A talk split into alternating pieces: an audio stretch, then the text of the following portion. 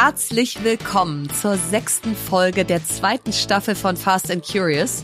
Und gleich zu Beginn mal eine Notiz an mich selber. Sollte ich heute einmal total oder absolut in dieser Folge sagen, muss ich einen Schnaps trinken. Und insofern starten wir jetzt nüchtern und gut gelaunt gleich rein. Bei Fast and Curious sprechen wir heute im Catch-up darüber, was Verena vom Frauen 100 Dinner gelernt hat und den Abschluss meiner Coaching-Ausbildung.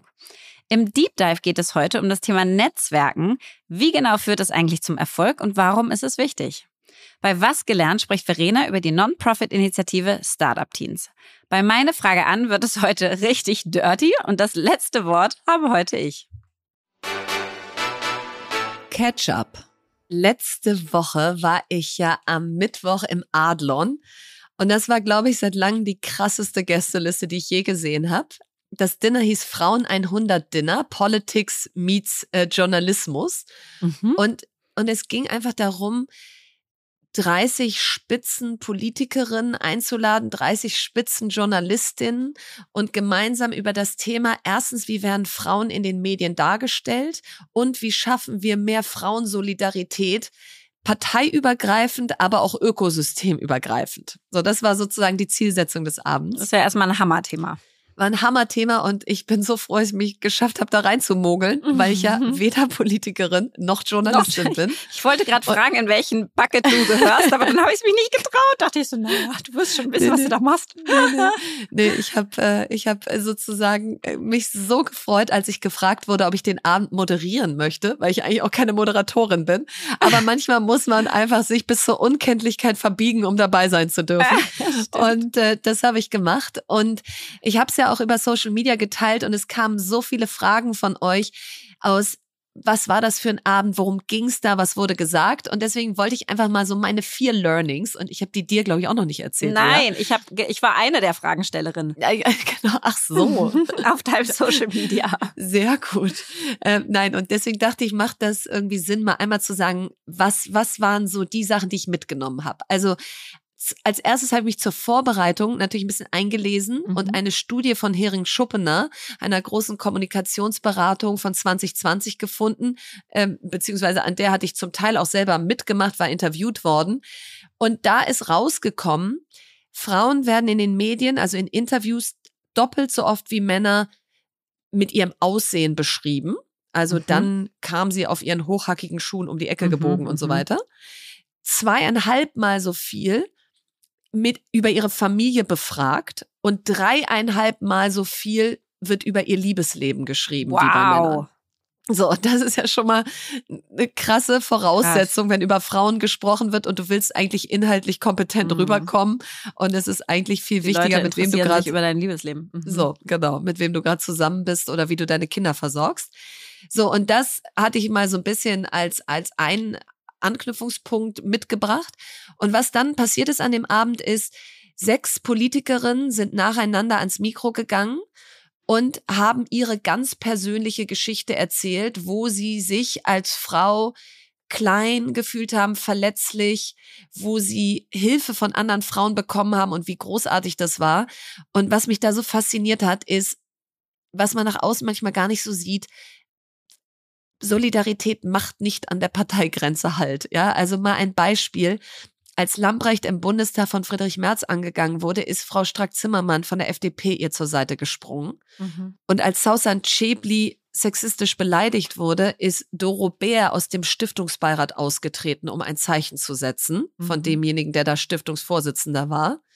Oder Franziska Brandner von den Grünen hat mit Katja Kipping von den Linken und Christina Schröder von der CDU vor fünf Jahren oder sechs Jahren die Initiative Eltern in der Politik ins Leben gerufen, weil die alle drei sich gefragt haben, wie das überhaupt gehen soll mit kleinen Kindern im Bundestag. Also das war so das eine Learning aus, das sind gar nicht so unbedingt Parteigrenzen, an denen das Halt macht. Das wird nur viel zu wenig über die Medien dann auch an die Öffentlichkeit gebracht. Mhm.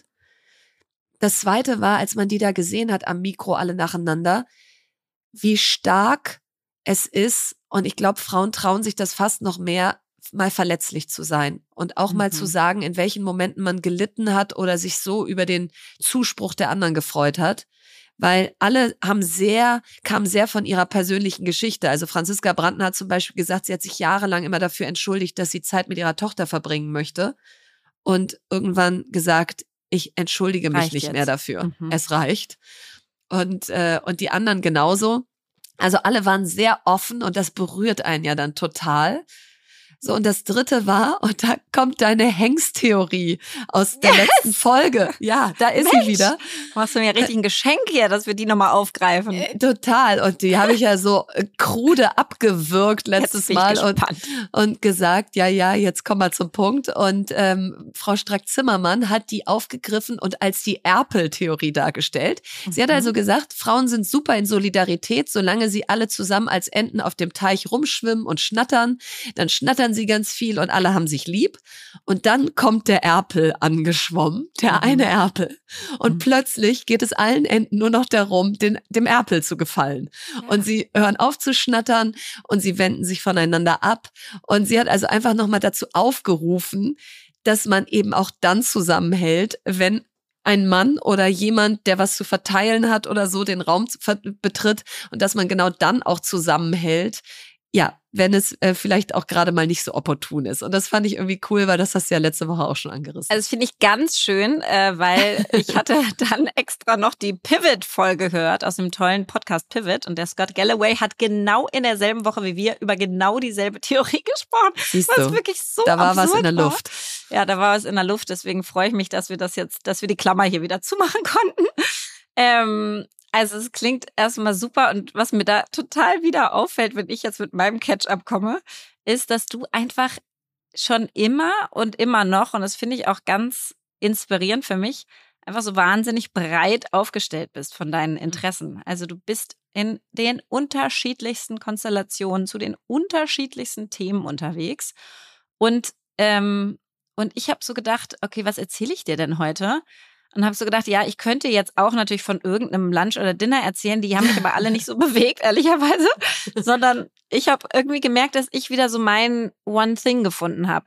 Und Cool. ich weiß, wir haben da letztes Jahr ja Cool. viel drüber gesprochen, dass So ich auch mich viel. so verloren gefühlt habe, weil ich einfach eine Person bin, die die, die die eine Sache wieder braucht. Ich brauche was, was meinen Fokus hat, den Hauptfokus, und ich brauche Ja. was, mit dem ich mich identifiziere, weil das Teil meiner Identitätsbildung ist. Und ich habe das einfach jetzt mit diesem Teil Persönlichkeitsentwicklung so wiedergefunden. Und da hatte ich jetzt zwei so wunderschöne Erlebnisse. Also A, letzte Woche war ja meine letzte Woche der Coaching-Ausbildung, die über ja, zweieinhalb die Jahre Bilder ging. waren so toll.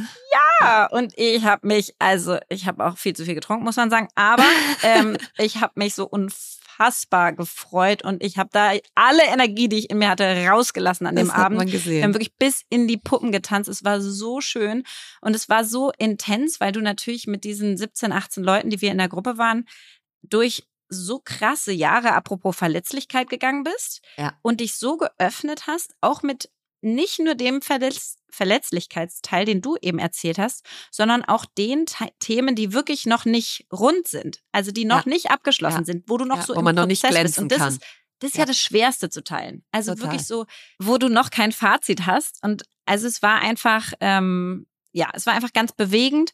Und auf jeden Fall habe ich jetzt diese systemische Coaching-Ausbildung abgeschlossen, habe ich mich krass drüber gefreut. Und dann habe ich auch gleich jetzt Montag, Dienstag diese Woche ähm, angefangen und hatte meine ersten Drehtage für Ten More In. Das heißt mit echten Coaches und echten. Coaches genauso zu diesem Thema Persönlichkeitsentwicklung, wo du Transformationsprozesse von Menschen sehen wirst über die nächsten Ich, ich kann mir das noch gar nicht vorstellen. Ich bin so nee, gespannt. wirklich. Und es war Ja. te- teilweise so berührend. Und das ist ja meine Hypothese, dass wenn wir Geschichten erzählen, gibt es so neurologische Studien auch, dass wenn ich dir eine Geschichte erzähle, du dieselben Gehirnareale aktivierst wie ich, obwohl du die Geschichte nicht erle erlebt hast. Oh, Das heißt, wow. du lernst durch meine Geschichte, obwohl du sie selber nicht erlebt hast. Und bei dir passiert dasselbe Lernen im Kopf. Und darauf will ich bauen quasi, dass du andere sehen kannst, wie die Dinge lernen und durch Transformation durchgehen und du dann teilweise das gar nicht mehr machen musst selber. Hammer. Also du musst das nicht mehr im echten Leben alles mit dem, mit dem harten Feedback lernen. Naja, also das war auf jeden Fall ganz schön. Und ähm, was ich jetzt als Feedback oder als, nicht als Feedback, was ich als Fazit sagen kann zu dieser ganzen Erfahrung ist, dass ich es total verrückt finde, dass ich jetzt das erste Mal gründe und zwar im warmen Wasser. Ich habe Aha. überhaupt nicht das Gefühl, das ist kalt. Ich musste noch nicht mal springen. Ich bin da irgendwie so, hab mich so im Wasser. Ja, genau. Ich bin Ja. da total reingeflogen. Ich habe mich da so wiedergefunden plötzlich und dachte so, was für ein cooles Wasser und was für nette Menschen. Und Mensch, es macht mir ja richtig Spaß und es kommt aus so einer krassen Leichtigkeit. Und ich habe das Gefühl, ich habe schon alle Ressourcen, die ich dafür brauche. Also nicht wie andersrum sonst immer. Ich spring rein, ich muss jetzt ganz viel aufholen, ganz viel lernen, so wie du bei, komm direkt mal im Aufsichtsrat ja. oder so, ne? So das ganze Bankwesen und so weiter, wie wir es sonst immer machen. Sondern diesmal ist es andersrum. Und ich bin ja, unglaublich gespannt, was daraus werden wird. Ob das ähnlich erfolgreich werden kann oder nicht. Oder ob ja, es natürlich, weil irgendwann muss ich doch mal die ganze Erfahrung und harte Arbeit der Vergangenheit auszahlen. auch auszahlen. Es muss doch auch mal einfach sein dürfen, ja. Also ja. Äh, immer nur hard things about hard things. Ja, jetzt machen wir mal easy things. Los geht's.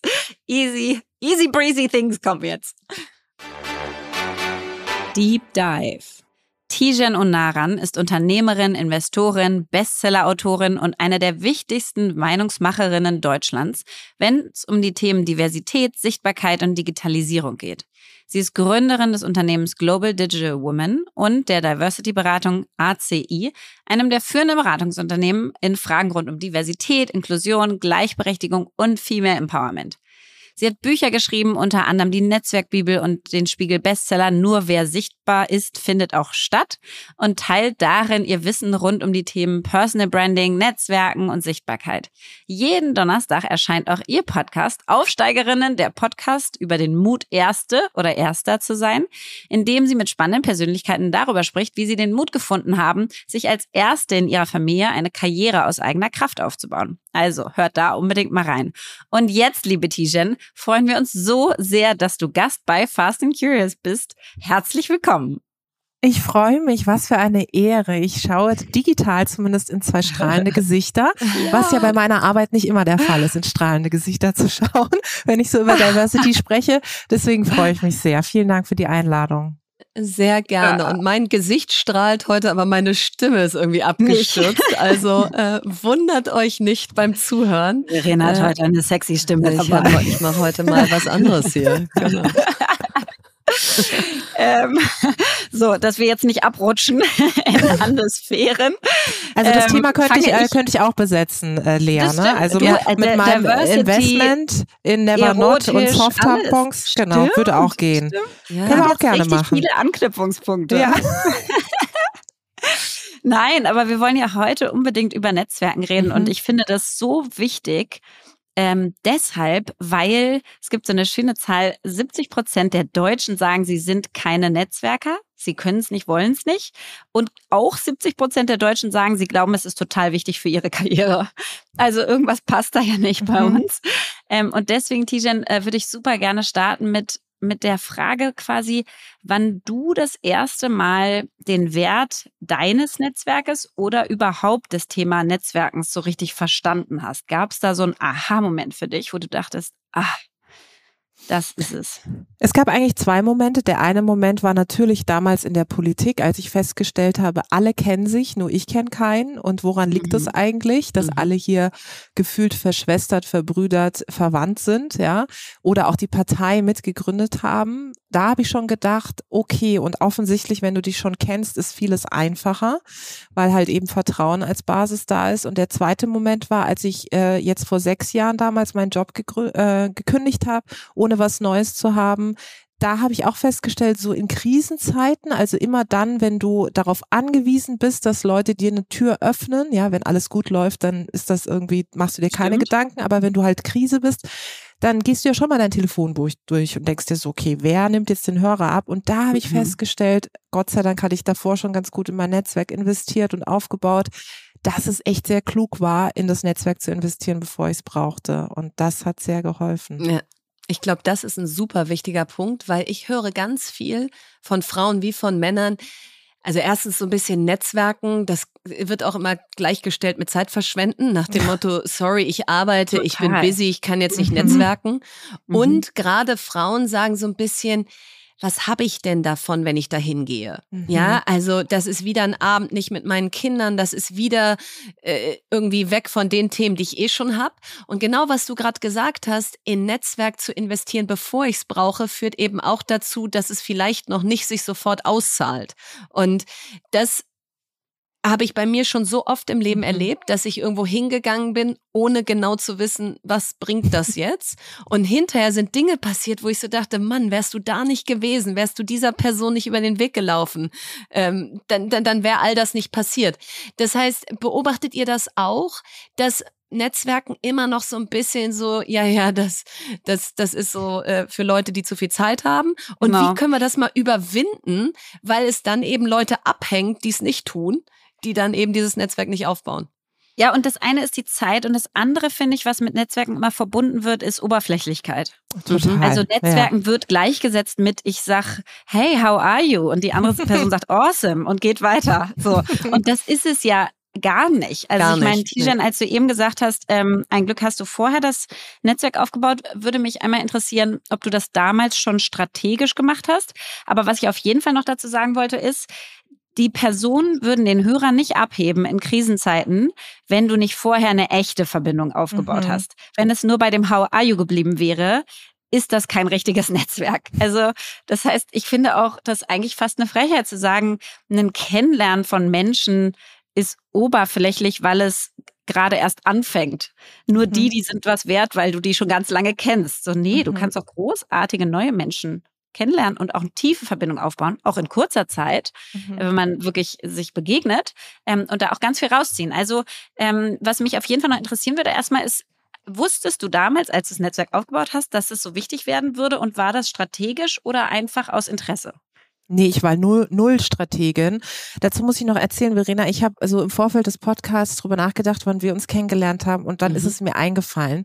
Ich habe nämlich, damals war ich noch viel aktiver auf Twitter als jetzt. Jetzt hasse ich irgendwie gefühlt Twitter. Ja? Ich, ich bin gar nicht mehr auf Twitter. Also ja. genau. Auf jeden Fall ähm, weiß ich noch, dass ich dich angeschrieben habe. Und äh, das, dann hast du mir geantwortet, ohne mich zu kennen. Und man kann schon sagen, vor sechs Jahren war das noch nicht so alles so präsent, was ich gemacht habe wie heute, weil ich da auch kurz vor der Gründung stand und und und. Und dann kam, hast, habe ich gesagt, ich finde dich irgendwie cool und hast du Lust, mal dich auszutauschen und irgendwie Rat zu geben. Und du hast dann sofort geschrieben, so ja, es ist gerade tough, aber ich würde mir tatsächlich mal die Zeit nehmen. Und das fand ich echt cool, weil ich gedacht habe, du kennst mich nicht, da irgendwie random, wir kennen das alle, ne? Auf LinkedIn mhm. und Co. Insta, hast du mhm. mal Zeit für Kaffee. Also irgendwas war da.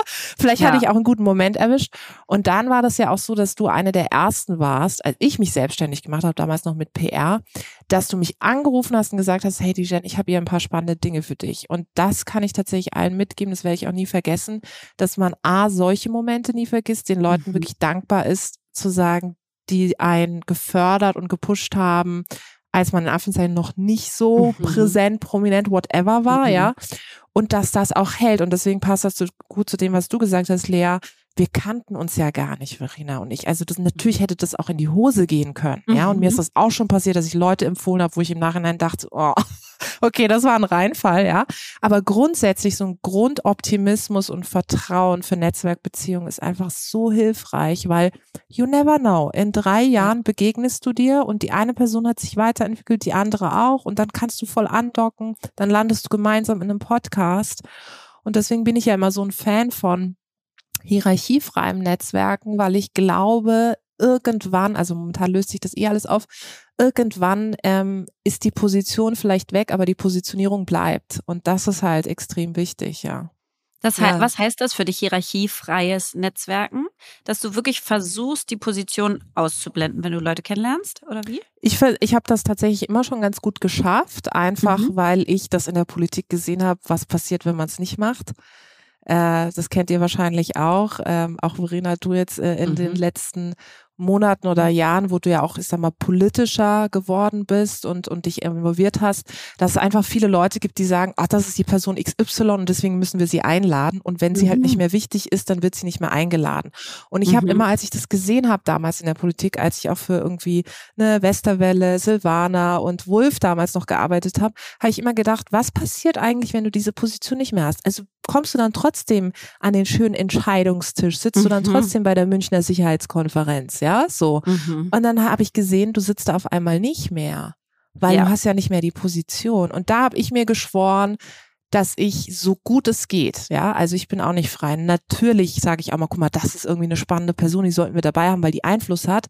Aber ich versuche, wenn Leute, gerade auch Frauen, in, in, ich bin ja viel in der Corporate-Welt auch unterwegs, im Vorstand, in Vorstand, Aufsichtsräten, wenn die dann nicht mehr Vorständin sind, was ja durchaus vorkommen kann, mhm. versuche ich die halt trotzdem, ich sag mal, in meinem Netzwerk zu lassen, weil ich immer denke, das ist ja eine coole Person. Also es ändert jetzt nichts, dass sie nicht mehr die Position hat. Wie geht das Total. euch?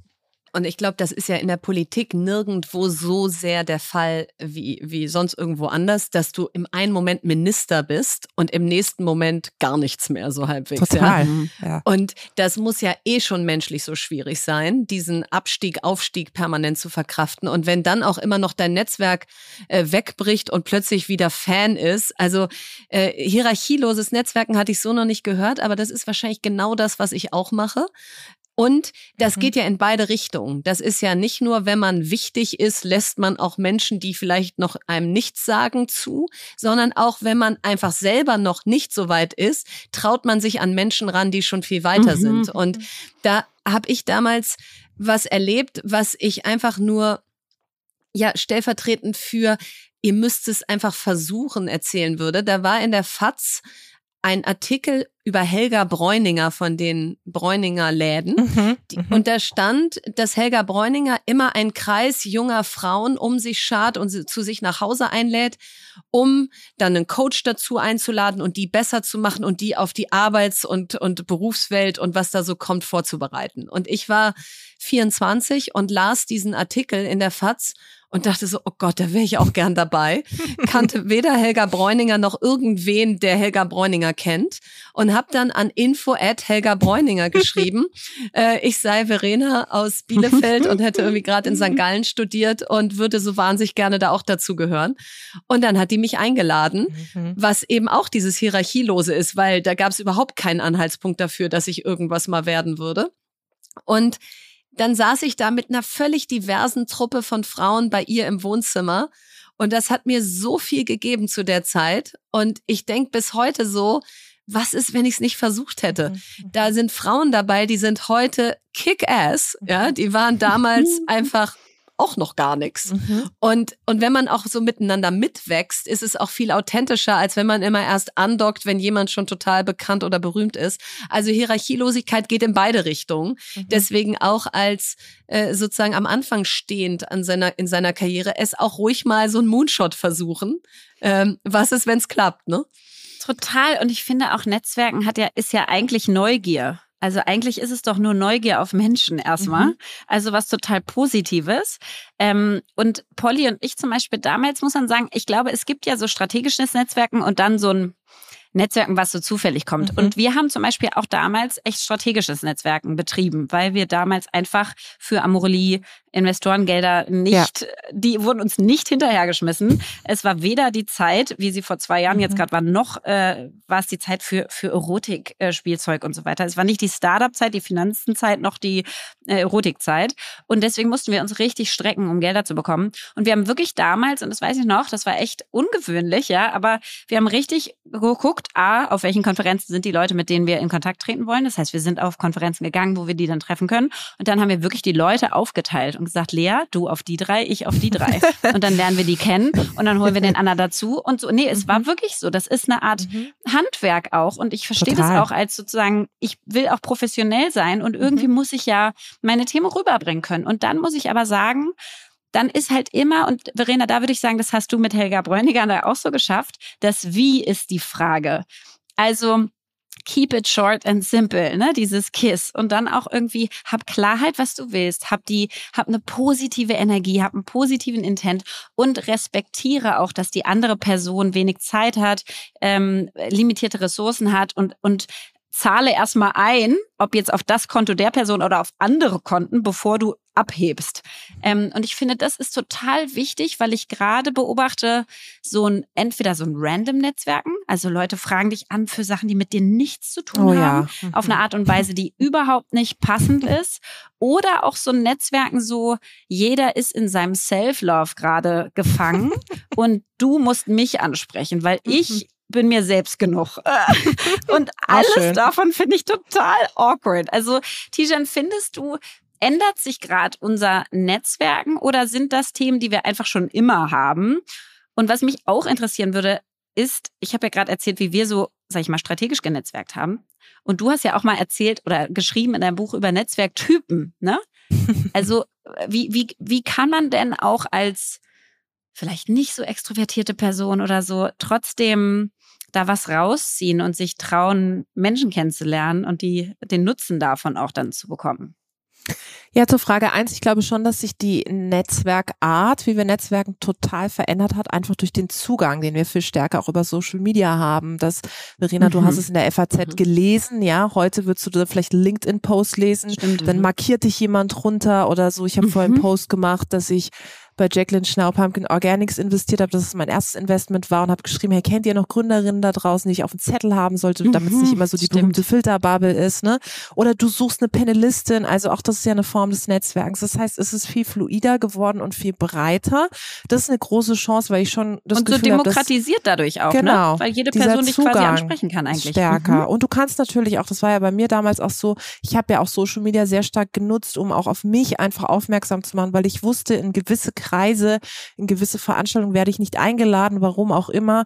Ähm, und mhm. dann habe ich mir gedacht, okay, dann baue ich mir jetzt irgendwie meinen eigenen Tisch und der ist dann virtuell mhm. und mache darauf aufmerksam, was ich kann. Und das ist sozusagen zum Zweiten für Leute, die vielleicht Hautausschlag beim Thema Netzwerken bekommen, weil es so zum Teil noch ein negatives Image hat, ja, mhm. ist es so, dass ganz viele Netzwerke, das wisst ihr beide auch ja, gar nicht so publik und öffentlich sind. Also meine These ist ja eigentlich, dass die wirklich wie auch mal du es definierst, aber einflussreiche Netzwerke, die machtvollen Netzwerke, die Netzwerke, in denen Lea, du hast gesagt, Kapital verteilt wird, Zugang, mhm. Jobs, Empfehlungen, dass die gar nicht so shiny, glamorous auf Social Media in ja. ausgeschlachtet Stimmt. werden, sondern hinter den Kulissen stattfinden. Und das wird ja spannend und das ist wiederum interessant für Leute, die sich wahnsinnig schwer tun, jetzt auf eine Veranstaltung zu gehen, random irgendwie dahin zu stellen, zu sagen, hey, ich bin XY. Ähm, und ich muss auch sagen, dass ich zum Beispiel selber merke, auch wenn ich jetzt zwei Bücher über einmal Netzwerken und Sichtbarkeit geschrieben habe, es ist jetzt nicht immer so, dass ich auf Veranstaltungen gehe und dann denke so, yay, hier bin mhm. ich. Ja, also Verena, wir hatten uns äh, ähm, auch mal bei diversen mhm. Veranstaltungen gesehen und einmal bei einer, du weißt, von einem großen Verlagshaus, äh, das in einem Hochhaus stattfand. Mhm. Ich erinnere mich, wo ich in diesen Raum reinkam, alles mit dunklen Anzügen, die Leute und ich so als bunter Vogel, ja. Und dann habe ich mich ich gleich wieder geliebt. so klein knallrot, ja. knallrot, knallpink. Ich hatte mir auch Mühe gegeben, du aufzufallen. Ja auch mit den Schuhen. Ja. Genau. Absolut. Und dann, aber das kennt ihr beide. Die, Lea kennt die schon. Aber Lea und äh, Verena, ihr kennt das beide, dass man manchmal in so Räume reinkommt, wo man so denkt, Total. ich möchte so eigentlich gerne rückwärts ja. wieder raus. Ja, so. Absolut. Und da kann ich allen sagen, die das jetzt hören, die wahrscheinlich auch euch, aber auch mir folgen und die vielleicht denken, das sind hier drei Gründerinnen, die einfach wahnsinnig viel schon gemacht haben. Nein, auch ich habe Momente des Hautausschlags, wo ich denke, ja. ich gehe wieder und manchmal bin ich auch schon gegangen. Also manchmal habe ich gedacht so, und dann habe ich im Aufzug jemanden getroffen, dachte so, okay, wenigstens eine Person, ja, so. Manchmal hat man nicht das Gefühl. Und dann muss man halt ein Medium und einen Ort finden, einen Raum finden und das war für mich auch sehr viel Social Media, dass ich die Leute angeschrieben habe in Privatnachrichten, weil es so ein bisschen geschützter Raum war. Und das ist ein Tipp, den ich mitgeben kann, so geschützter Raum und das kennt ihr auch und das hat mir sehr, sehr geholfen, bis heute tatsächlich. Ich habe am Wochenende deinen Post auf Instagram gesehen, Tijen, wo du mit deinen Eltern abgebildet bist und so ein bisschen erzählt hast, wie, was du von ihnen mitgenommen hast und was du ihnen jetzt zurückgibst und was sie sich von dir abgeguckt haben. Und da habe ich so in Vorbereitung zu unserem Gespräch heute nachgedacht, wir beide sind ja wahrscheinlich an maximal Extrempunkten auf das Thema Netzwerken sozusagen mhm. vorbereitet worden gestoßen. Ich als Kind von zwei eher extrovertierten Eltern. Meine Mutter ist gar nicht so extrovertiert, aber sie ist eben auch eine wahnsinnig gute Gastgeberin, mhm. wusste immer schon, wie muss der Tisch gedeckt sein, muss, muss, muss man kochen und so weiter. Und mein Vater als Unternehmer und so ein Typ, jedes Ehrenamt genommen, immer die Rede gehalten, tausend mhm. Leute kennengelernt und so. So, und, und so bin ich aufgewachsen, dass es jetzt eher keinen Mangel an Menschen gab, die ich hätte kennenlernen können. Aber ich war halt immer die Tochter von. Mhm. Also, das soll jetzt gar nicht opfermäßig klingen, sondern einfach, man denkt ja so, okay, wenn man so startet, dann kann ja gar nicht schief gehen, dann hast du irgendwann auch das größte mhm. Netzwerk. Ja, du bist aber immer, wenn du vorgestellt wirst, die Tochter von. Mhm. Ja, darf ich Ihnen mal meine Tochter vorstellen? Dann sagen erstmal alle, ja gerne, gerne, Herr mhm. Delius. Und wenn dann aber diese Tochter jung nichts zu sagen und auch mal nicht so richtig weiß, was man mit ihr soll, dann hat man zwar einen Vorsprung gehabt, aber der ist auch schnell wieder weg, weil dann ist man halt lange die Tochter von. So du, so stell ich es mir vor, aber das würde ich gerne von dir hören, bist sicherlich nicht so gestartet, dass dir ein Netzwerk präsentiert wurde und schon gar nicht in dem Kontext, in dem du heute arbeitest. Das musstest du dir wahrscheinlich sehr stark selbst erschließen. Vielleicht können wir darüber einmal reden. Was ist leichter und was ist schwerer, wenn man mit einerseits sehr viel Bugwelle startet, die aber meistens von den Eltern in meinem Fall kommt, oder mit gar keiner. Also fang du doch mal an. Ich glaube mittlerweile, dass es gar nicht, dass es schwer zu, zu vergleichen ist und dass die Relation immer unfair beiden Seiten gegenüber ist, weil du mhm. natürlich aus deiner Perspektive genauso eine einen unfairen, in einem Vorteil vielleicht hier und da empfindest, weil du eben sagst, ich mhm. bin immer, ich habe immer den Nachnamen, ja, äh, äh, jetzt hast du heute einen anderen, aber ich habe immer den Nachnamen und dann war immer auch so ein bisschen natürlich Druck, kann ich mir vorstellen, weil jetzt muss die performen, die muss gut sein, ja, so, weil mhm. dann fällt das ja auf die ganze Familie zurück. Das hatte ich natürlich nicht, weil unsere Familie kannte niemand, im Zweifel Leute, die halt vielleicht nicht die Entscheidungsmacht oder Befugnis hatten. Daher glaube ich, dass es gar nicht besser oder schlechter ist. Ich glaube schon, dass wenn du aus einem Elternhaus kommst, was du hast, der, der Startvorteil ein anderer ist und dass du tendenziell Total. es schneller schaffen kannst im Sinne von schnelleren Zugang, ja. Ähm, und dass ich natürlich von der Geschwindigkeit her vielleicht in etwas langsamer war, aber dann äh, irgendwie meine halt eigenen Netzwerke geschaffen habe. Was aber ganz viel wichtiger ist, und deswegen habe ich den Post mit meinen Eltern gemacht, ist ja dieses Urvertrauen, das du mitbekommst. Und das ist ja mhm. mit keinem Geld der Welt oder mit keinem Zugang der Welt aufzuwiegen. Also wenn ich heute mit meinen Eltern durch Karlsruhe laufe, mein Vater kennt die eine Hälfte der Stadt und meine Mutter die mhm. andere, und da ist es egal, ob das eine Postbeamtin ist oder der Oberbürgermeister sondern sie haben mir halt immer deswegen dieses hierarchiefreie Netzwerk mitgegeben. In jedem Menschen steckt irgendwas, was irgendwie interessant ist. So und lass dich mal auf die ja. Person ein. Das ist finde ich das schönste Investment und mhm. ähm, nichtsdestotrotz setze ich mich ja heute sehr stark mit auch meiner Diversity Beratung, mit meinen Investments schon dafür ein, dass ich sage, wenn ich jetzt zum Beispiel auch in Frauen investiere, dann gucke ich nicht nur, dass es Frauen sind, sondern ich versuche schon auch die rauszupicken, wo ich sage, okay, du hast eine Story, wo du vielleicht von zu Hause aus jetzt nicht den Zugang hattest, weil dann kann ich noch mehr gefühlt bewirken, ja, und das ist so mein Ansatz. Aber ich glaube, es gibt da kein gut oder schlecht und ich merke auch, ich habe da auch selber sehr lange drüber nachgedacht, dass es manchmal dann auch ein bisschen unfair ist, weil diese Vergleicheritis, nochmal, es verliert Stimmt. jeder. Ja, also ja ich möchte nicht in deiner Haut jahrelang gesteckt sein und du möchtest nicht in meiner Haut jahrelang ja, ja, gesteckt sein. Ja, und auch alles dazwischen ist, äh, ist auch nicht, ne? Ich bin wahrscheinlich genau zwischen euch mit ja. Eltern, die, du äh, bist äh, die auch arm zwischen uns. sind. Ja, genau, die arm aufgewachsen Digital. sind und sich dann echt was selber erschaffen haben. Mhm. Und zum Beispiel bei mir ist dieses Gottvertrauen in meine Eltern total da, in deren Freunde auch, aber die waren nie die großen Gastgeber und so weiter. Und mein Vater hat immer einen Satz mir eingebläut, wirklich, das, da musste ich vorhin schon dran denken, als ihr geredet habt. Und das war immer, Lea, es ist nur die Position, nicht die Person. Ja. Das heißt, ich habe mitbekommen, es ist immer nur die Position, nicht die Person. Mhm. Deswegen hatte ich so eine Angst, bei Amorelie rauszugehen, weil ich dann dachte, dann bin ich ja nicht mehr Lea fragen. von Amorelie, sondern ja. nur noch Lea, genau. Dann ist der freie Fall, dann will eigentlich keiner mich mehr zum Kaffee treffen und so.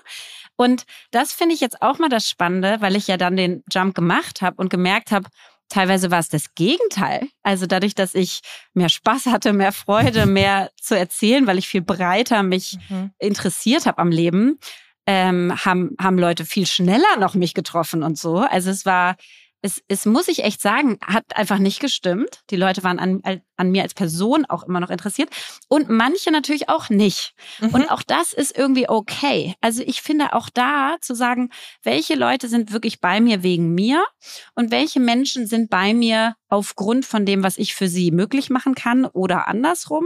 Wir haben auch alle Menschen in unserem Netzwerk, wo wir denken, ja, aber es ist trotzdem mhm. toll, weil der oder die in dem und dem Bereich Expertenwissen hat oder was auch immer und dann schätzt man die auch dafür und es ist trotzdem wird sie nicht die beste Freundin. So, das ist völlig okay, finde ich. Also, das ist nur einfach diese Ehrlichkeit zu haben und sich auf der Ebene zu begegnen, wo es halt dann miteinander klappt, finde ich total fein und trotzdem auch nicht das das abzuschlagen, dass aus einer ähm, sag ich mal, aus einem Netzwerk oder aus einer Verbindung, die beruflich kam durch die Position, kann auch eine total enge persönliche mhm. Freundschaft werden, die, äh, die dann für immer besteht und gar nichts mehr Berufliches hat. Also das ist alles fluide.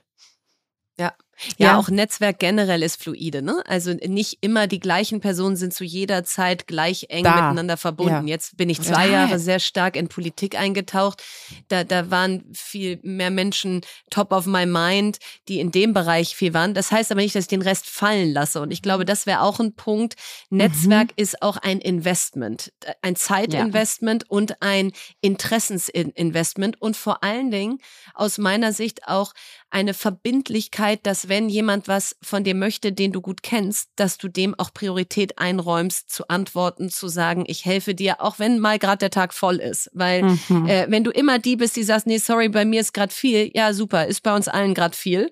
Aber ein Netzwerk lebt eben auch davon, dass man so das Gefühl hat, da kommt auch mal was zurück. Und Tijen, mal Erstens, weil du es ja sehr gut machst und zweitens, weil du auch sehr viel drüber nachgedacht hast, wie man es gut macht. Was sind denn so No-Gos beim Netzwerken? Was sind Sachen, die gehen gar nicht oder da würdest du sagen, äh, die passieren zu oft, bitte hört auf damit, mhm. damit einfach die, die uns jetzt zuhören, wissen, okay, so mhm. sollte ich es vielleicht nicht machen. Ich glaube, das Allerwichtigste, was ich gelernt habe, ist so die eigenen Hausaufgaben zu machen. Also bevor ich nehme, mal zu überlegen, was ich geben kann. So, was sind denn so mhm. Talente, Kompetenzen, die ich mitbringe? Es klingt jetzt vielleicht total profan, aber ich merke oft, dass wenn Menschen mich anschreiben und dann etwas von mir wollen, ähm, da nicht in einem Satz mal irgendwie kommt, ja, und äh, übrigens mache ich das, vielleicht ist das auch eine spannende ja. Perspektive für ja. dich, dann mhm. ist man, mhm. finde ich, eher gewillt, noch zu sagen, ja, guck mal, dann, wir haben alle wahnsinnig wenig Zeit, ach komm, dann nehme ich mal die halbe Stunde. Klar ist, ist es nicht immer gleich, pat, pat, ne, geben und nehmen, mhm. aber so ein bisschen Eindruck dafür zu vermitteln, was jetzt dein Gegenüber davon hat, dass die Person sich ja. diese 20 Minuten für dich nimmt, ist so der Punkt eins. Punkt zwei ist, wir haben es vorhin schon so ein bisschen zwischen den Zeilen angesprochen, also diese Intros, die gemacht werden, werden ja, so, mhm. so Kalt-Intros. Irgendjemand kennt dich und dann verbindet dich irgendjemand. Eine Frechheit. So, und dann so, null Kontext. Also ja. so, so, ja, Tijan, das ist eine spannende Gründerin, die solltest du treffen. Nein. Ja, mein oh, Tag ist voll. So also bitte frag mhm. mich vorher, macht ja. es Sinn für mich? Weil ich bin jetzt in der blöden Situation, absagen zu müssen. Genau, was ich du übrigens hast auch tue. Check hinter deine To-Do-Liste gemacht genau. und ich habe dich jetzt auf dem Tisch. Ja. Genau. So wie Ping-Pong, ja. Der Ball ist jetzt bei mir im mhm. Feld. Und dann denke ich immer so, frag mich doch einmal vorher und das würde ich allen mitgeben. Bitte frag die Leute vorher, macht Total. das für die Person jetzt Sinn? Ist eine große Entlastung. Und Tijan, was ich da jetzt auch mache neuerdings, ist einfach, dass ich wirklich, also ich sage, das freut mich total, dich kennenzulernen, das ist nett und so, aber mein Tag ist voll und so weiter. Und dann frage ich die eine Frage, womit kann denn nur ich dir helfen? Das ist voll die gute Frage. Ist eine, ist eine freche Frage, ja, aber, aber sie braucht manchmal. Mhm. Weil teilweise ist diese Intro dann so offen und so generalistisch ja. und so groß und ja. so äh, unkonkret und so ohne Kontext, dass du so denkst, sorry, du würdest auch nicht auf der Straße jemand fragen, willst du meine Freundin sein? Das ist einfach, du musst irgendwie diese Anbahnungsphase mhm. haben. Und dann habe ich halt irgendwie gesagt, okay, womit kann denn nur ich dir helfen? Mhm. Weil ich dann auch will, dass das irgendwie, dass es gewertschätzt wird. Es geht ja um irgendwie Wertschätzung und Respekt miteinander auch irgendwie. Total. Und wir fragen fragen ja auch nicht einfach wild an. Also mhm. ähm, wollte ich da nur kurz mal einstreuen, aber du warst bei deinem Punkt zwei. Genau, das ist der Punkt zwei und Punkt drei ist das Allerwichtigste. Viele unterschätzen die Sichtbarkeit beim Thema Netzwerken. Also es hilft natürlich schon, wenn du dann so ein bisschen aktiver im Internet unterwegs bist, wenn es schon etwas über dich gibt. Das müssen keine wahnsinnigen Presseartikel mhm. sein, aber so, weil, was mache ich als allererstes, wenn mir jemand einen Namen droppt? Dann gehe ich in dieses Google, ja, und befrage mhm. Google. Und wenn da halt so gar nichts ist, dann denke ich immer so, okay, was ist der Kontext? Wo können wir anknüpfen? Und es mhm. hilft, wenn du halt, deswegen bin ich ja auch so auf LinkedIn und auch auf Instagram und das seid ihr auch, weil ich nicht nur die Themen habe, sondern weil ich immer denke, ja, das ist das, was ich selber in der Hand habe. Das ist kein Medienartikel, wo irgendein Journalist, Journalistin über mich was geschrieben hat. Ich habe die Sachen gepostet und ich gebe den Leuten die Möglichkeit anzuknüpfen. Und das ist wichtig. Also investiert auch in eure Sichtbarkeit, selbst wenn ihr jetzt nicht die großen Poster seid. Ähm, es ist auf jeden Fall die Basis für gutes und nachhaltiges Netzwerken. Ja, und wenn man einfach nichts findet, wenn man die Person googelt, ja. dass manche finden das ja cool und das ist auch wirklich fein, ja. Wenn mhm. du nicht gefunden werden möchtest, ist das super, aber dann ist es auch wahnsinnig schwer, zu netzwerken, mhm. weil ich einfach überhaupt keinen Anhaltspunkt dafür habe, ob das cool. jetzt relevant für mich ist oder ja. nicht. Und, und dann noch eine Frage, weil ich in der immer drin hänge, jetzt gerade erst letzte Woche bei einer, bei einem Festival, wo ich auf der Bühne war. Dann kommt jemand auf dich zu und sagt, äh, Hallo Verena, ich folge dir auf Social Media, ich habe mal eine kurze Frage. Und dann kommt was einfach so irrelevantes und ich stehe da aber in einer eins zu eins Situation. Mhm. Wie schaffe ich es, höflich zu gehen oder ein Networking abzumoderieren, mhm. wenn ich einfach merke, das das kann ich jetzt nicht leisten, was du da gerade von mir möchtest und, und, und ich werde dich wahrscheinlich auch nie wiedersehen und, und das so, was, was, wie kann man, kommt man da höflich raus? Weil ich stehe dann da immer und höre mir das bis zum Ende an, um dann irgendwie ganz dröppelig zu sagen, ich glaube, das ist für mich nicht relevant, aber das mhm. könnte ich ja auch vielleicht früher irgendwie abmoderieren. Ja, der, der alte Politiker, Politikerin-Trick wäre jetzt, du erspähst irgendwo jemand anderen und ja. sagst dann, was übrigens immer sehr blöd und frech war, also Oh, super spannend und ich komme gleich zurück. Bist du noch eine Weile hier? Und dann geht man weg und dann kommt man eigentlich nicht mehr zurück. Das wäre sozusagen Bad Way, ja? Das will ich Verena, wie Ashton Kutchers Managerin versucht ja. hat, uns abzumoderieren ja. damals. Ja. Seid Absolut. ihr noch ein bisschen hier? Wir sind noch den ganzen Abend, wir können immer noch ein Foto machen. Ja, natürlich. Wir sind, nein, nie wäre der wiedergekommen. Nie also ich, ich bin ja, ich bin ja wirklich ein Fan mittlerweile von, von einfach klaren Aussagen. Und selbst wenn es weh tut, also lieber ein ehrliches Nein als ein unehrliches Ja. Das gilt für viele ja. Situationen. Und lieber sagen so, hey, super spannend, aber es tut mir total leid. Ich, wenn ich jetzt auf die Uhr schaue, es ist alles knapp und ich muss definitiv noch zwei Leute hier treffen, weißt du so? Und dann ist es nie mhm. so, dass Leute, also der Ton macht ja auch die Musik, dann ist es nie so, dass total. Leute sagen, ah, jetzt lässt sie mich hier im Regen stehen. Jeder versteht das. Ähm, und dann geht's halt irgendwie weiter. Ja, das ist halt immer die Art und Weise, wie du auf dein Gegenüber reagierst. Wo wir schon bei der Fragerunde gerade sind, also der eine Crunch-Moment ist, oder Cringe-Moment ist dieser, den kenne ich auch zu gut, nicht rauszukommen. Und der andere Cringe-Moment, finde ich, ist, da haben Verena und ich auch mal drüber gesprochen, in diesen Runden, ähm, Menschen, die sich einfach viel zu ausschweifend vorstellen oder gar keine Positionierung haben und überhaupt nicht, wo überhaupt nicht klar ist, wer ist das jetzt eigentlich. Also was würdest du denn raten eigentlich in diesem äh, Netzwerkmoment, wo man auf neue Menschen trifft? Was ist denn so so eine balancierte, eine gemäßigte, gemäßigte Vorstellung, die irgendwie funktioniert und andockt? Ich finde immer ganz gut, erstmal so rauszufiltern, was eigentlich die gemeinsame Connection ist, warum man jetzt mhm. hier auf dem Event ist. Also irgendwie mhm. hat man ja, ne, also entweder ist es die Crowd oder es ist das Thema, so zu sagen, hey, was ist denn dein Bezug? Und dann so, ja, mein Bezug ist XYZ. Und dann kann man immer noch selber, ähm, sag ich mal, handeln, ob man jetzt eher in wirklich rein professionell geht oder so ein bisschen persönlicher bleibt. Und das ist ganz entscheidend. Was ich allen immer mitgeben kann, ist, ähm, in der Lage zu sein, äh, je nach Kontext auf den Punkt rüberzubringen, was man eigentlich so macht. Also ihr mhm, macht ja auch viel. Wichtig. Ich mache ja. auch viel. Ich Super, erzähle ja. nicht jedes Mal überall, dass Nein. ich moderiere Podcast, Geht Investment, Gründerin. Genau. So, weißt du, so alle ja. irgendwann so, okay, schnarch. Die Alte will sich ja irgendwie wichtig machen. Und da irgendwie in der Schublade zu haben, okay, jetzt ist wichtig, dass ich mal in der Politik war. Jetzt mhm. ist wichtig, dass ich Business Angel bin, so.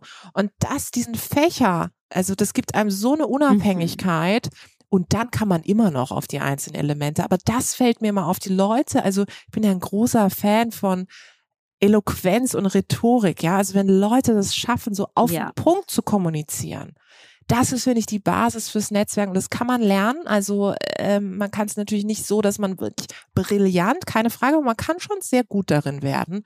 Und das, das sollte ich üben. Also das ist das, ja. was ihr wahrscheinlich auch kennt, ja. Nein, das ist super wichtig. Auch wenn du jemanden ansprichst, gib ihm ein Grund, der in den ja. Kontext passt. Ja? ja? Und wenn wir auf einer Gründerinnenkonferenz sind, dann sage ich, habe gerade ein Unternehmen gegründet, weiter geht's. Und nicht, genau. ja. ich bin auch auf LinkedIn aktiv, interessiert mich überhaupt nicht. Ja? So, also einfach genau das, was in dem Moment relevant ist. Und eine andere Sache, ähm, und, und da kann ich ja mal äh, aus unserer Erfahrung, Lea, mit einem Netzwerk, was wir ins Leben gerufen haben, äh, sprechen, ist, Besonders Frauen tun sich schwer damit, ihr Netzwerk um echte Gefallen anzuzapfen, um wirklich, mhm. ich brauche Hilfe, hier ist konkret mein Thema, könnt ihr bitte helfen oder wer kann helfen, sondern Netzwerk wird eher wie so, ein, so eine diffuse Bubble wahrgenommen aus, in der bin ich drin, aber ich will den jetzt auch nicht zur Last fallen. Mhm. Ich will jetzt auch nicht sagen, ich habe meine Vertriebsziele diesen Monat noch nicht erreicht, könntet ihr mal alle noch ein Produkt kaufen, ist ja peinlich. So, und da kann ich eigentlich nur motivieren zu sagen, ein belastbares Netzwerk ist genau auch dafür da, dass wenn du das Gefühl hast, es gibt irgendein Ziel, was du dir gesetzt hast oder was dir wichtig ist, dass du diese Menschen dann auch angehen kannst. Und wir haben da in einem Netzwerk, was wir ins Leben gerufen haben, mal eine Krücke uns gebaut und die Joker-Regel genannt und gesagt, jede von uns in diesem Netzwerk hat einen Joker pro Jahr und darf also Joker Doppelpunkt. Ich brauche eure Hilfe, könnt ihr bitte Folgendes tun. Mit der Erwartungshaltung, dass es alle machen, egal ob das gerade in ihren Tag passt, ob das ihr Ding ist, ihr Thema oder was auch immer. Natürlich mit der Vorselektion, dass man jetzt nicht irgendwas von den anderen erbittet, wo man sagt, ey, sorry, aber ich kann jetzt nicht für dich einmal um die halbe Welt reisen, weil. So, und diese Joker-Regel, die finde ich eine ganz gute Krücke im Kopf, dass man die auch anderen gibt und sagt, du hast einen Joker bei mir, aber ich habe auch eine Möglichkeit, wirklich zu sagen, jetzt ist es wichtig, jetzt brauche ich dich. Wie nehmt ihr das wahr? Äh, tun sich da Frauen besonders schwer? Ist das generell bei Netzwerken verpönt, dass man dann auch mal sagt, so, und jetzt hätte ich mal eine Frage oder eine Bitte? Oder ist das was, was wir noch viel mehr fördern müssten?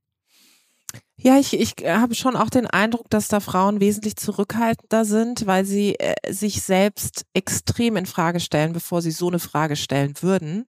Dreimal überlegen, wie das ankommt beim Gegenüber. Und dann mhm. will man ja auch ehrlicherweise nicht blank ziehen, ja. Also so, ich glaube, gerade auch in solchen, auch Hintergrundnetzwerken, die ihr auch gegründet oder auch erwähnt habt, ist es ja so, da kommen sehr erfolgreiche Menschen zusammen. Und dann musst du auf einmal, sagst du auf einmal, es läuft gerade bei mir nicht.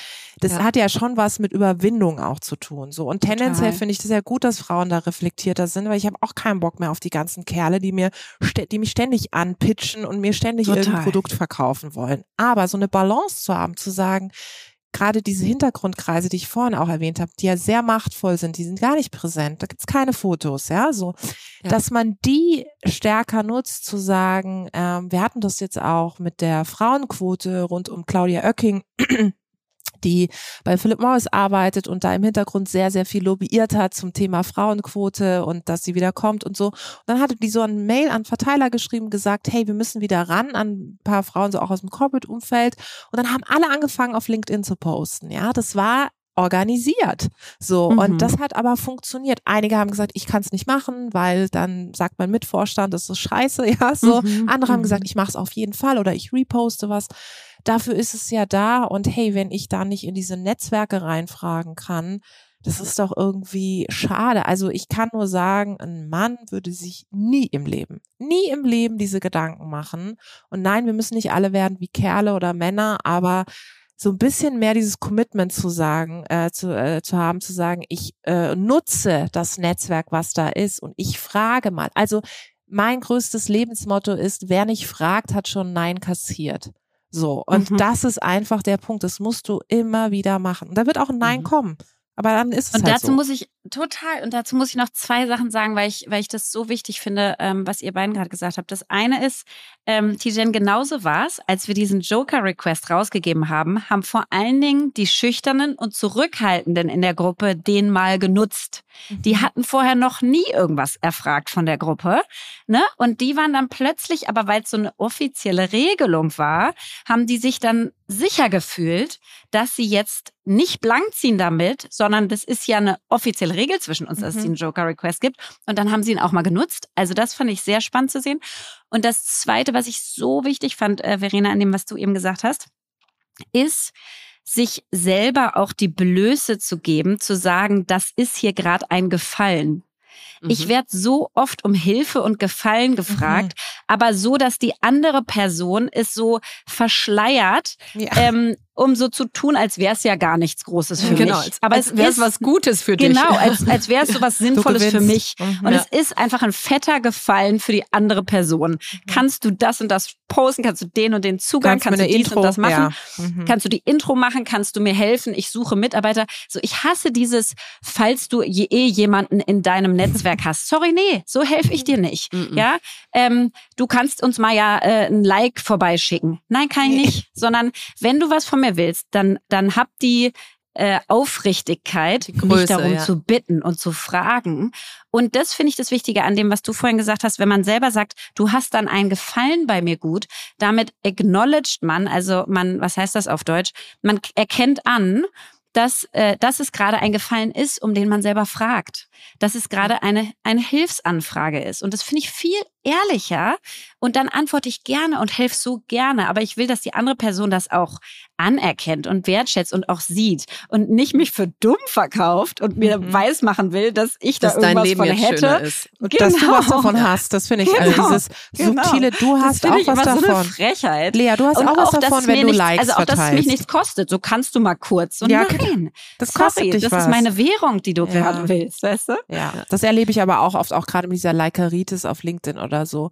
Oder ein Kommentar, weißt du, so, das, oder subtil, also subtiler Druck. Ja. Tijen, du setzt Ja. dich ja für Guck Frauen mal, dazu habe ich ein. auch was gepostet. Punkt, oder Punkt, für Punkt. Diversity. Ähm, das wäre doch gut, wenn du jetzt mal darunter kommentierst, wo ich sage, Mhm. machst du mir keinen Ja. Druck? Also was, Ja. was ist das für ein Game? Das da ist meine eigene Entscheidung. So, und It's das ist so, house. Das ist halt der Ja. Punkt. Also, aber da vielleicht noch das als kurzer Punkt. Es hilft natürlich sehr, mit offenen Karten zu spielen und es hilft da auch, ne, das, man kann das ja auch äh, nett, also gut verpacken, indem man sagt, hey, ich weiß, ich habe dich jetzt dreimal wegen Sachen Genau. angehauen. Mir ist es schon bewusst. Genau. Es wird der Moment kommen, wo ich dir auch mal Genau. helfen kann. Sorry, momentan ist es gleich irgendwie ungerecht verteilt. Ich seh's. Ja. Und dann wird die andere Person sagen, Und okay, die Person schon. sieht's. Ja. So, obwohl auch selbst wenn noch nie was zurückkommt. Also selbst Ja. zu sagen, ich weiß gar nicht, ob ich dir das je zurückzahlen kann. Das Ja. ist egal. Ja. Man möchte aber nur gesehen werden für, für das, was man da tut und Mhm. hilft und so. Nee, ist Wertschätzung. absolut. Vielleicht Mhm. letzte Frage, Tijan. Wenn man uns jetzt hier zugehört hat, haben wir gesagt, ja, und dann gibt's halt diese Hintergrundrunden, die sind halt cool, die sind halt nicht sichtbar. Und dann haben wir ja unsere Netzwerke und so. Jetzt bin ich irgendwie Anfang 20, bin weder in irgendeiner Hintergrundrunde oder ich bin vielleicht auch Ende 20. Das Alter ist eigentlich fast egal. Und ich habe eben auch einfach noch nicht meine Netzwerke. Wie gehe ich das Thema an? Wie komme ich irgendwann in solche Hintergrundrunden? Wie erfahre ich überhaupt, dass es sie gibt? Äh, was würdest du raten, wenn du heute noch mal Mitte 20 wärst und jetzt in der heutigen Welt lebst als 25-Jährige? Wie geht's los?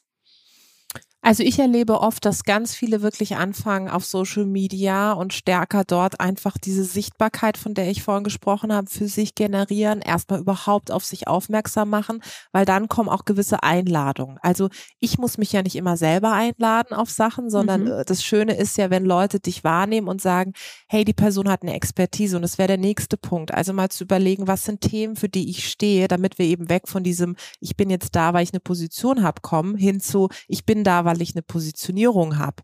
Und das ist ganz entscheidend, das würde ich allen mitgeben. Arbeite an deiner Positionierung, dann wirst du auch an diese Tische eingeladen. Und natürlich kannst du auch mal sagen, ich will da unbedingt hin. Ja, also ich wurde jetzt eingeladen hier zur Goalkeepers Konferenz, ja, von Gates Foundation.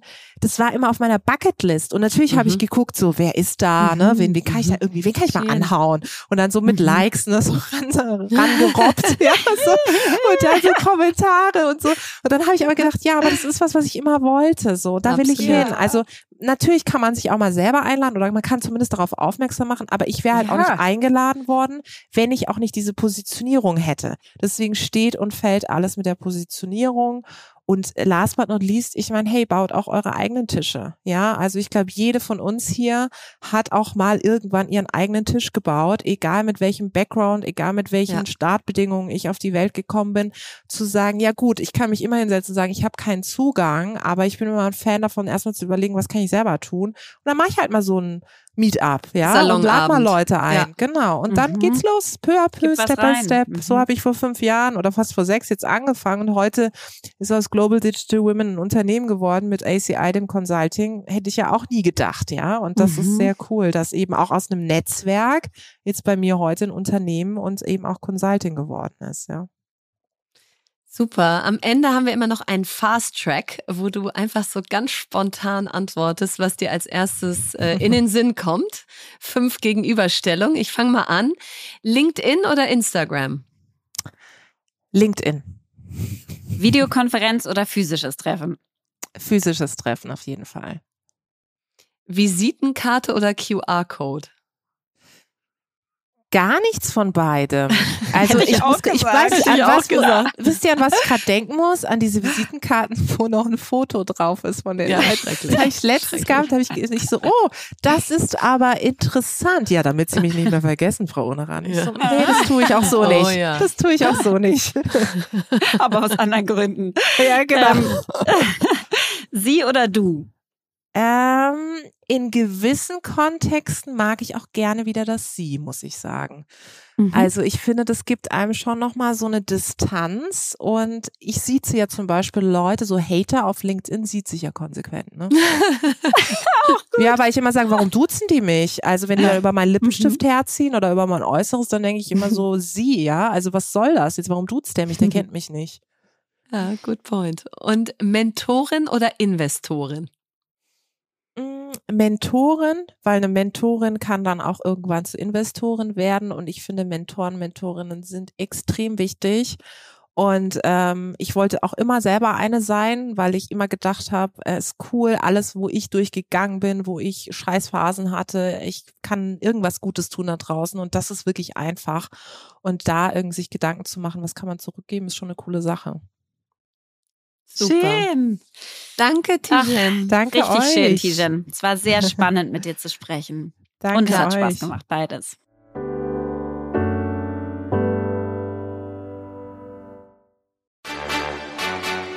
Was hast du gelernt? Ja, ich war letzte Woche beim großen Startup-Teens-Finale. Und vielleicht nochmal, was ist das eigentlich? Ja, also ich habe 2015 zusammen mit anderen Unternehmern und Unternehmerinnen die Non-Profit-Initiative Startup Teens ins Leben gerufen. Und da bringen wir 13 bis 19-jährigen Unternehmertum bei. Und zwar über YouTube, TikTok, Instagram, in Workshops, in Mentoring, in dem wir über 1000 Unternehmer, Unternehmerinnen auf der Plattform haben, die Mentoren für diese Jugendlichen werden. Und wir haben das damals gemacht, weil wir einfach gesagt haben, es kann ja wohl nicht wahr sein, dass Deutschland kein Gründerland ist und dass so wenig Unternehmen hier entstehen und dass man es nicht in der Schule beigebracht bekommt. Und das ist auch total chancenungerecht, wenn nur diejenigen gründen, die an die richtigen Unis gehen oder es von zu Hause mitbekommen oder irgendwie anders drauf kommen, sondern das sollte ein Allgemeingut werden. So, und was habe ich gelernt letzte Woche mal wieder, ist, guckt euch diese Jugendlichen an. Ja. Also es ist unfassbar, wenn wir manchmal denken, die jungen Leute heutzutage, die sind ja nur noch auf den sozialen Medien und die so, jungen Leute sind ja alle Millennials und wollen nicht mehr arbeiten und so. Nee, die jungen Leute, wenn man denen mal zuhört, dann kann Mhm. man so verdammt viel lernen, weil die haben Geschäftsideen, da kommen wir gar nicht drauf, weil das deren Lebensrealität viel mehr abbildet. Die haben ein natürliches Selbstbewusstsein, was ich so gerne gehabt hätte mit 15 oder 16. Und ganz ehrlich, die haben auch ganz andere Möglichkeiten als wir damals, weil sowas wie Startup-Teens, das, das war in meiner Jugend maximal irgendeine IHK-Veranstaltung und die war jetzt nicht ganz so inspirierend. Also es Und die Leute da auch nicht. Und die war auch toll. nicht cool von der Brand und so, ne? Also das sah ja, Ja. auch nach einem richtigen Fest aus, was ihr da abgerissen habt, dieses Finale. Also es war Ja. richtig so Festival-Feeling von Das außen. war Ich war ja totales Festival-Feeling. Am Vorabend kamen all die Unterstützer und Unterstützerinnen im Soho-Haus zusammen, weil das ja an sich auch ein krasses Netzwerk ist, da. die Mhm. ganzen Unternehmer und Unternehmerinnen zusammenzubringen. Und am nächsten Tag haben dann eben die Jugendlichen gepitcht ihre Ideen Mhm. vor den Juries und am Ende wurden sie ausgezeichnet.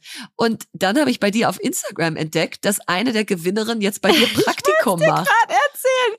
Das war so absurd. Ich konnte mein Glück gar nicht fassen. Also erstmal die Nur Idelvi aus Münster hatte sich, die ist 17 und ist da, macht da nächstes Jahr ihr Abi und hatte sich vor ein, zwei Monaten irgendwie bei mir bei Instagram gemeldet. Und die hat Ja. so eine gute Nachricht geschrieben. Die war positiv, die war kurz, die war knapp. Die hat mir gesagt, was habe ich davon, wenn ich das mache und so.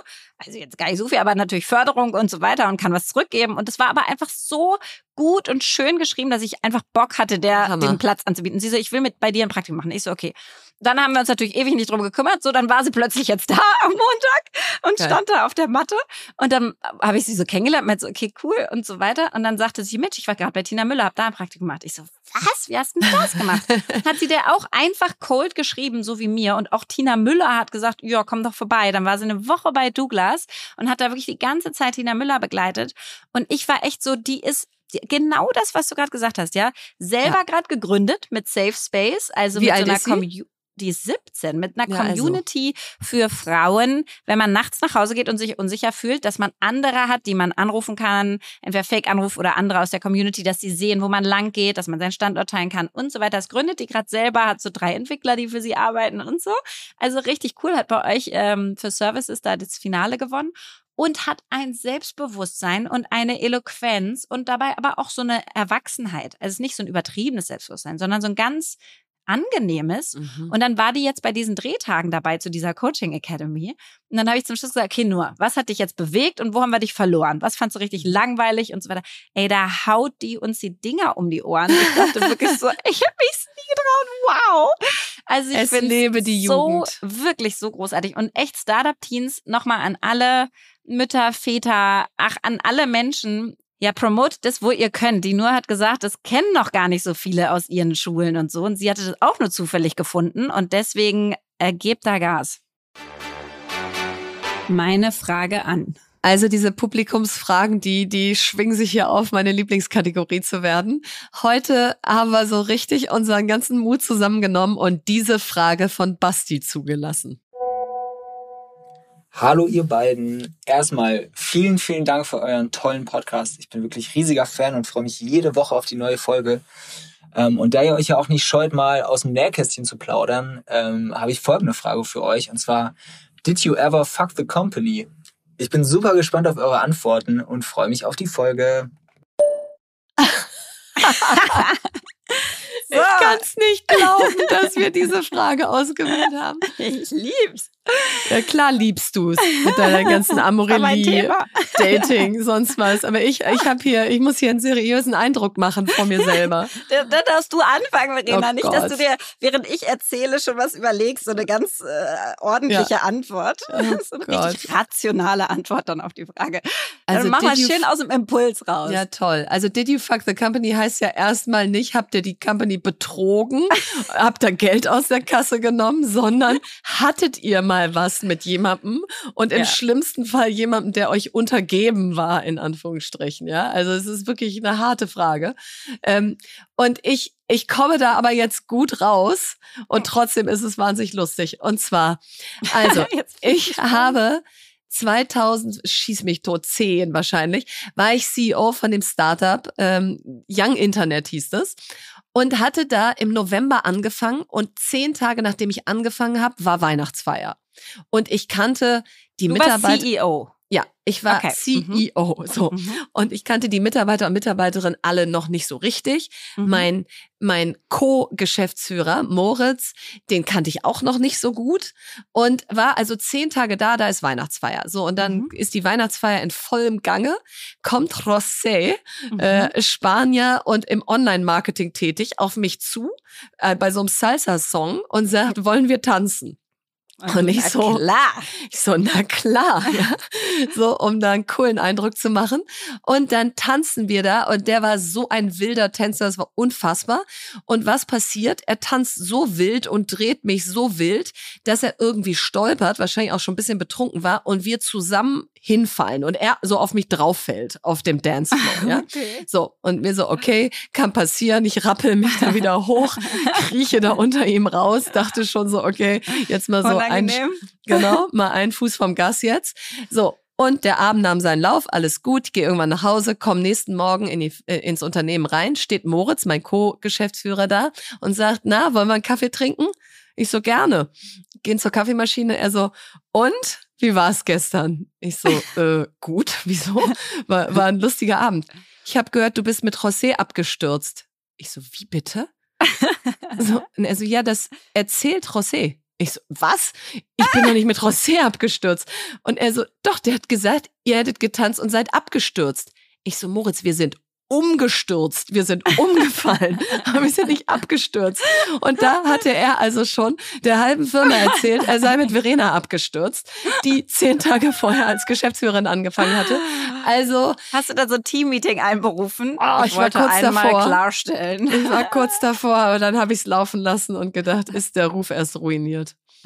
Stimmt. Aber Lea, ich bin mir sicher, du hast eine echte Geschichte. Ja. Du, also meine ist auch echt, aber du also, hast garantiert, du hast garantiert in die Vollen gegriffen.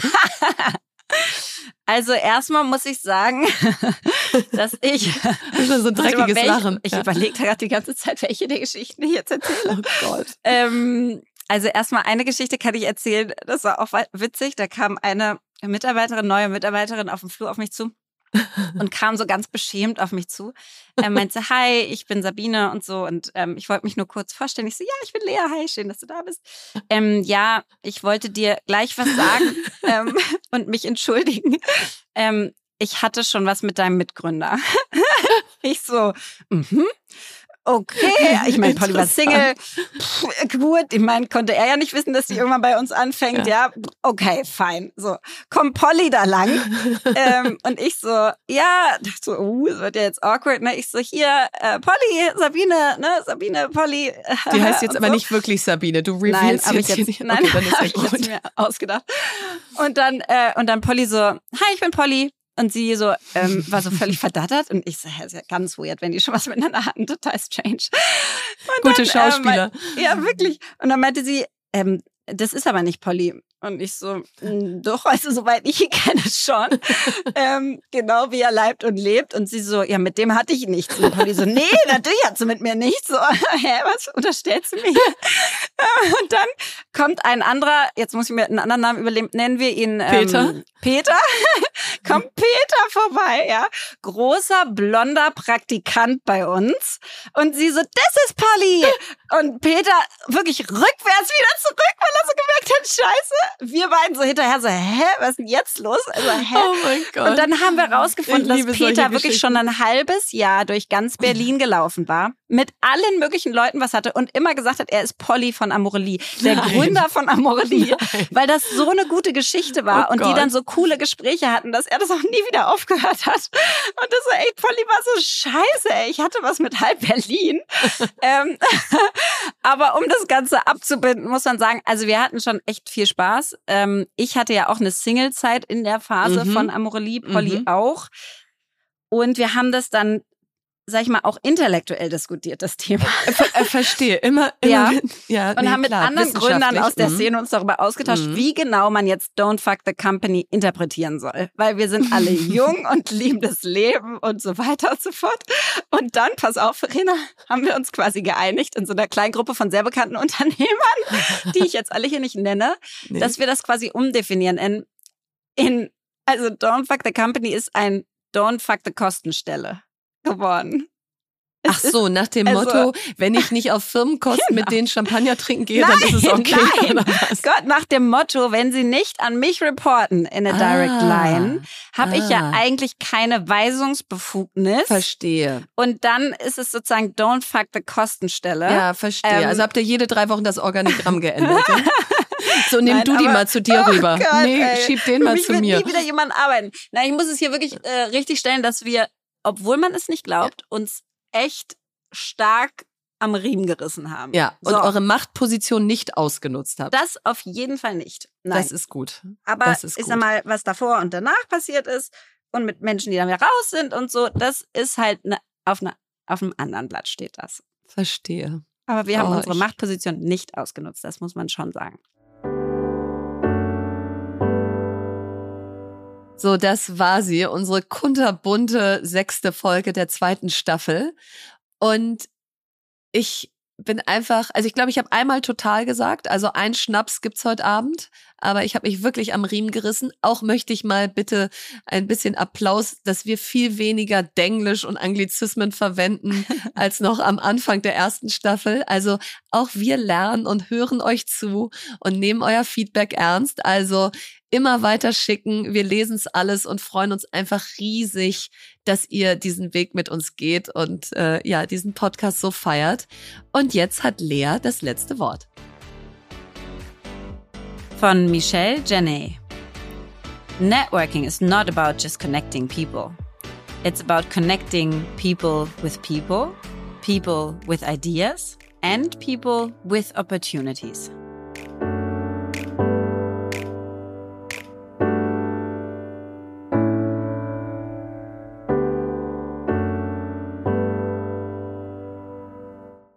Dieser Podcast wird produziert von Podstars bei OMR.